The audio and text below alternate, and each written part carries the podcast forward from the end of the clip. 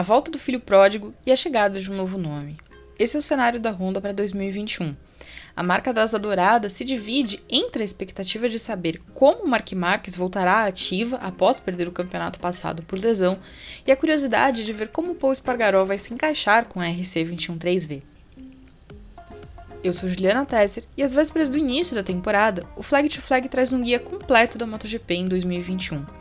Em sete episódios, vou reunir informações sobre cada uma das fábricas e respectivas equipes satélites, e, para completar a série, trazer um debate com especialistas com as expectativas para o campeonato desse ano.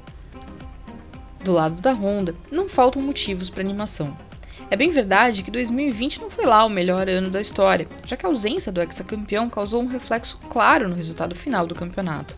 O azar, porém, teve lá uma dose de aprendizado. Sem o talento de Mark, ficaram evidentes as fraquezas do protótipo laranja. A bem da verdade, isso não era lá nenhum mistério. A performance de Dani Pedrosa nos anos finais com a equipe já dava um indicativo dos problemas. A desastrosa passagem de Jorge Lorenzo pela Honda colocou ainda mais luz no fato de que apenas o mais velho dos Marques conseguia resultados expressivos com aquela moto. Não que a RCV fosse uma moto ruim, longe disso, ela só não era para qualquer um, mas quando um é um dos grandes talentos da história do esporte, fica difícil atender aqueles com habilidades mais próximas dos meros mortais. É bom lembrar que a dificuldade para domar a moto também saiu caro para o espanhol de Cerveira. Ou alguém duvida que ele estava andando bem acima do limite quando caiu em Jerez no ano passado e fraturou o braço direito. É igualmente verdade que a tentativa de voltar rápido demais enviou uma fatura ainda maior, forçou o Mark a passar por três cirurgias e o deixou no departamento médico ao longo de todo o ano. Mas foi antes de tudo isso acontecer que as coisas começaram a mudar na Honda. Antes mesmo do início do campeonato de 2020, a HRC decidiu despachar Alex Marques para a LCR depois de um único ano na equipe principal e tirar Paul Espargaró da KTM. Na época, faltavam informações sobre como seria a atuação do caçula dos Marques, e a versão oficial é de que a Repsol Honda não é o melhor lugar para começar. Mas a escolha por Paul não causa tanta surpresa. É um piloto ainda jovem, talentoso, experiente e com um estilo de guiar atrativo. Sendo assim, o irmão de Alex fez um bom tour de despedida com a fábrica austríaca, conquistou cinco pódios e duas poles e partiu para a nova aventura com um quinto lugar na classificação, o melhor resultado dele na MotoGP. No primeiro contato com a RC213V, Paul foi um dos destaques da pré-temporada e saiu do Qatar com um sorriso de orelha a orelha.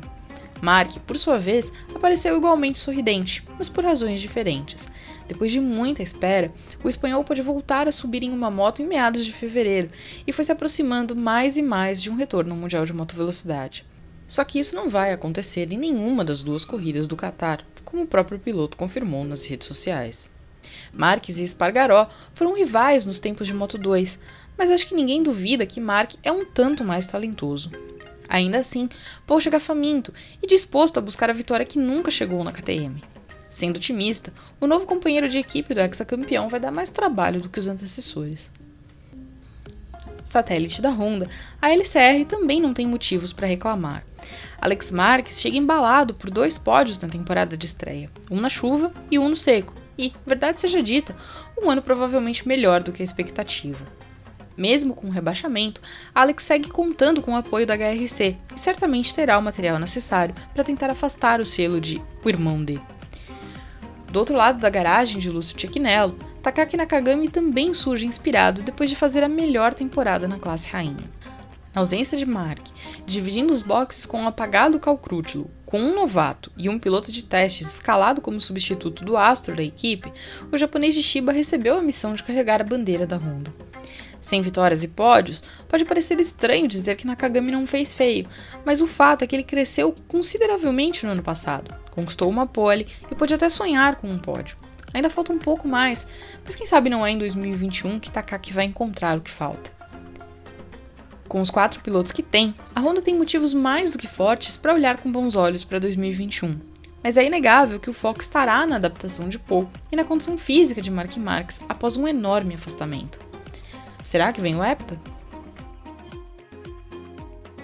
No próximo episódio, como vem a KTM para a temporada 2021 da MotoGP.